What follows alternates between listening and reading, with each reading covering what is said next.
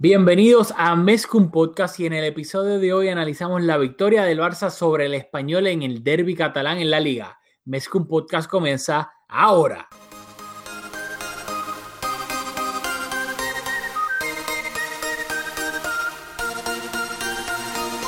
Kevin Roland, contigo empezó todo.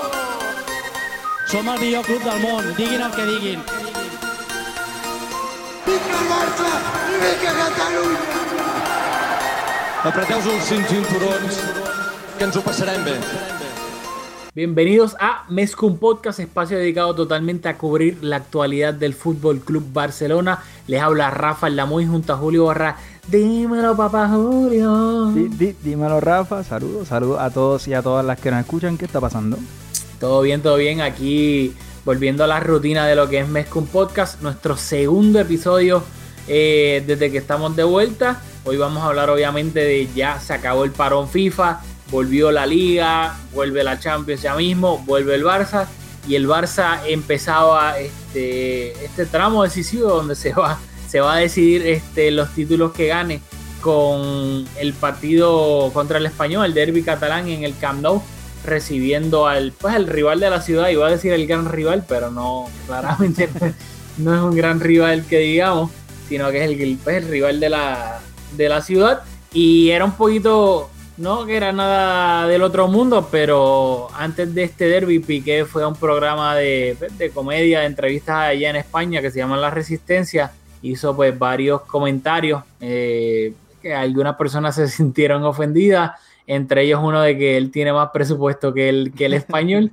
lo cual probablemente es cierto. Y pues obviamente que eh, los ánimos estaban un poco caldeados en las redes sociales, este, más que nada, pero no sé si tienes que, algo que comentar sobre eso de Piqué antes de entrar al partido no. Bueno, antes de lo de Piqué, quiero hacer hincapié en el comentario que hiciste con bastante sarcasmo sobre el español siendo el, el- el gran rival del Barça. Y en 63 enfrentamientos directos, ¿cuántas veces tú crees que el Barça ha ganado al español? Cuarenta y pico. Ah, 42, 42 victorias, 14 empates y solo 7 derrotas.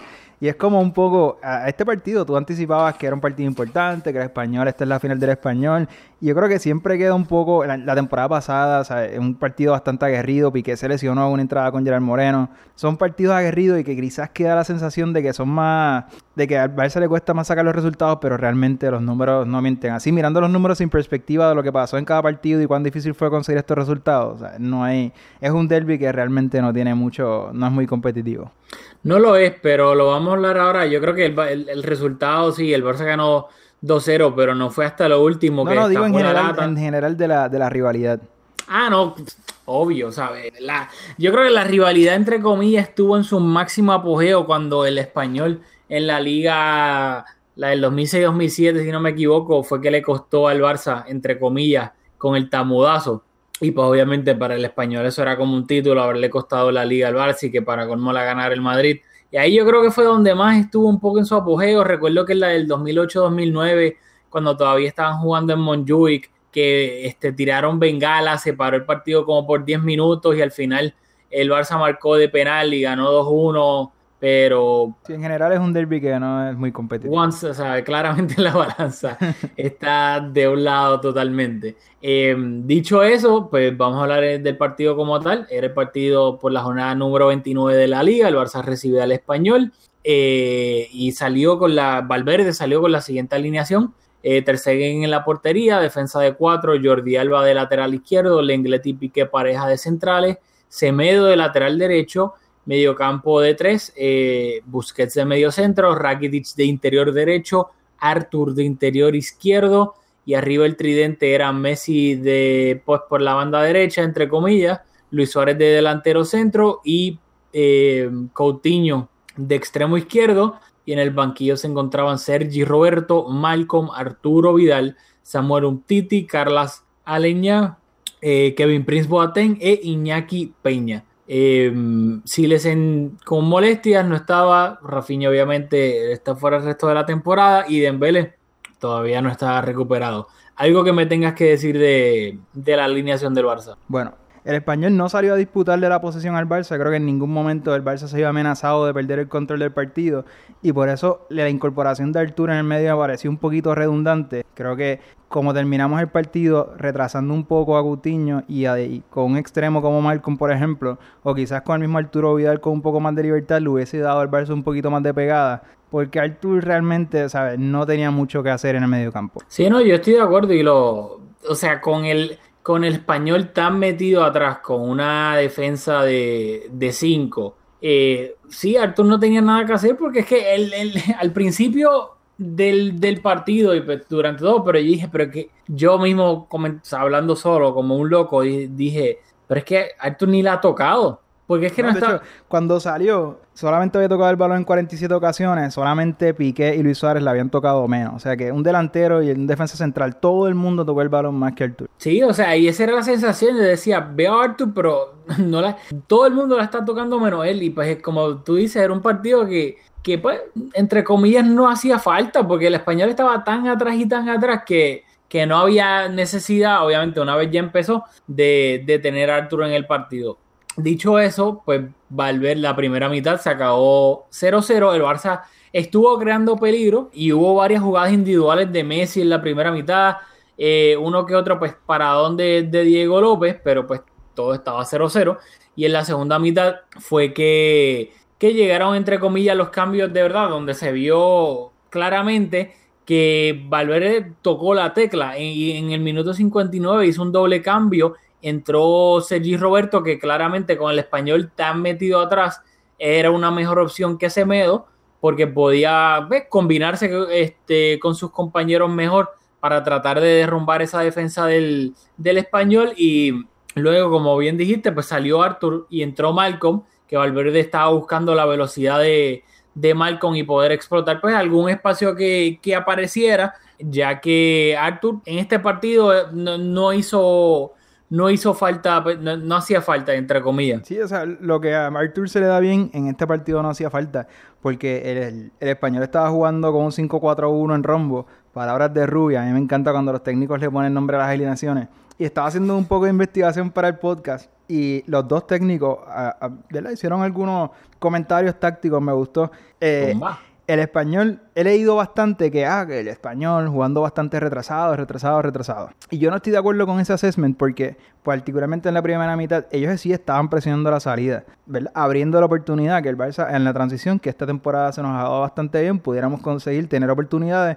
Y en efecto, Rakitic tuvo una. Los primeros 10 minutos también, el Barça tuvo dos, creo que una, dos intervenciones que Naldo, de hecho, el central del español interrumpió una Suárez se quedó uno uno contra él y trató de hacerle el cañito que siempre trata de hacer y no le salió. Después Messi tuvo una hizo varios regates estaba adelantado no hubiese contado pero un poco el Barça salió con bastante intensidad.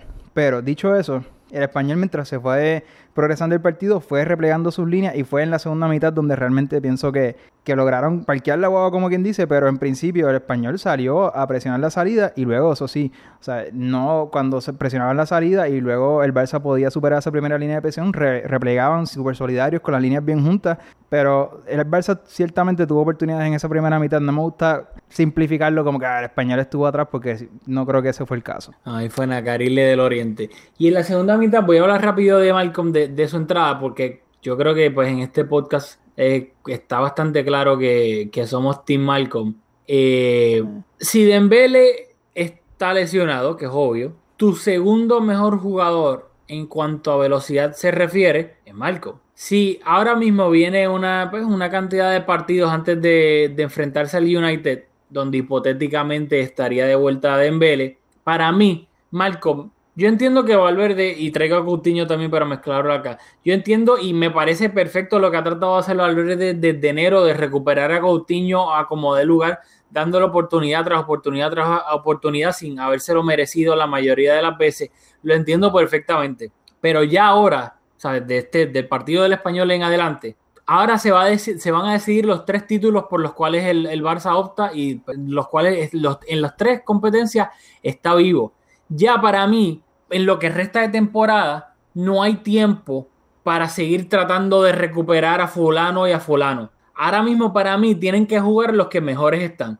Que si, si eventualmente no hay más nadie o qué sé yo, o, está lesionado fulano y fulano y pues hay que poner a Coutinho, pues está bien, ni modo, lo pone. Pero creo que ahora, ahora mismo ya se acabó o se debe de haber acabado ese tiempo de que ah, vamos a ir poniendo a Coutinho sí o sí o sí para tratar de, tratar de recuperarlo, cuando para mí, por ejemplo, alguien como Malcolm está, te brinda mucho más de lo que te brinda Coutinho. O sea, Coutinho lamentablemente no te brinda nada en estos momentos, mientras que Malcolm, aunque sea solo velocidad, ya de por sí eso es algo que te brinda más que Coutinho en estos momentos. Y creo que de ahora en adelante, Malcolm, yo espero que tenga muchísimo más protagonismo, especialmente en la liga, e inclusive que si va a rotar eh, Valverde, puede poner hasta Malcolm y a Coutinho Eso es lo que te iba en las decir. bandas. O sea, yo creo que Coutinho es rescatable en el sentido de que, como extremo, creo que lo que tú quieres decir es que si vamos a jugar un 4-3-3, que el extremo izquierdo no puede ser Coutinho. Porque si jugamos, por ejemplo, con un 4-4-2, un poco como Valverde ha utilizado como recurso en ocasiones, pues quizás podría jugar Coutinho. Si jugamos un 4-3-3, podríamos atrasarlo un poco para que juegue de interior con Malcolm de frente. Lo que no queremos es que un 4-3-3, el jugador que en teoría busque la línea de banda, darle amplitud al equipo, porque otra, otro nugget que Valverde está hablando en conferencia de prensa y que lo sabe todo el mundo, al Barça lo, lo cierran mucho por el medio. Y al, tú, al tener el, el medio cerrado, Messi hablando tanto para el medio, pues siempre conviene tener jugadores abiertos por las bandas que te den un poquito de, de amplitud, te den algo diferente. Y ves, Coutinho es un jugador que se le da mejor a pierna cambiada, eh, rompiéndose el medio. Así que Malcolm, ¿verdad? Creo que te da esa alternativa. Así que lo que no queremos es a, a Coutinho de, de extremo en un 4 Sí, porque si, si pones a Messi y a Coutinho de extremos, entre comillas, ninguno de los dos son extremos y terminan en un efecto embudo. Los dos tiran hacia el medio y claramente si al Barça se le encierran, no hay amplitud, pues hace mucho más difícil tratar de hacer absolutamente todo por el mismo medio. Y pues creo que Valverde, y espero que ojalá pues tenga eso en, en cuenta. El, claramente pues Malcolm entró, se vio la diferencia en el minuto 71, este se forzó el mismo Messi, fue una falta sobre Messi, si no me equivoco, en el borde del área, y el mismo Messi la ejecutó por encima de la barrera, sin nada de potencia, más bien fue colocación, y al final eh, se lo dieron a Messi, según Soccerway, eh, pero quien terminó metiendo ese balón en la portería fue Víctor Sánchez, ex eh, canterano del Barça, porque yo creo que ese balón no iba adentro, yo creo que tal vez Diego López lo iba ¿Tú crees que iba adentro No, completo? yo creo que sin duda. A mí las veces que he leído que, que eso está en disputa me, me cuesta pensar que Diego López iba a llegar. Y haciendo un comentario sobre el gol de Messi, que obviamente creo que tú vas a hacer un comentario también porque la manera en que le pegó, pues, ¿verdad? Fue bastante vistoso ese gol. Pero en la ida, que fue en diciembre, Messi le anotó dos goles de falta al español. La primera vez en su carrera que anotaba dos goles de falta en el mismo partido. Así que Diego López lo tengo reguindado del corazón que en la misma temporada se ha llevado tres. así que eso es bastante curioso, porque Diego López es un, o porterazo, así que mérito de Messi.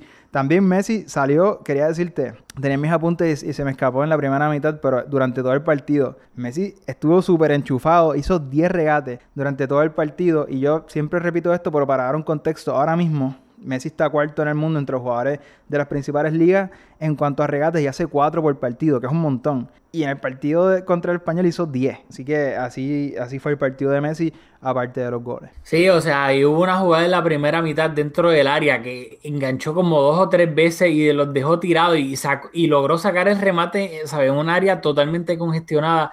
Y no fue, no sé si fue Naldo Sí, o fue Esa, esa fue la que te com- comenté que fue Naldo, pero creo que en, la, en el pase anterior había posición adelantada. Creo que si hubiese entrado, el VAR hubiese anulado el gol, pero y no, Sí, no lo hubiese- quita, ¿sabes? Sí, exacto, el, el VAR lo hubiese anulado, pero aún así la, para destacar los regates como tal, que, pff, o sea, es una ridícula.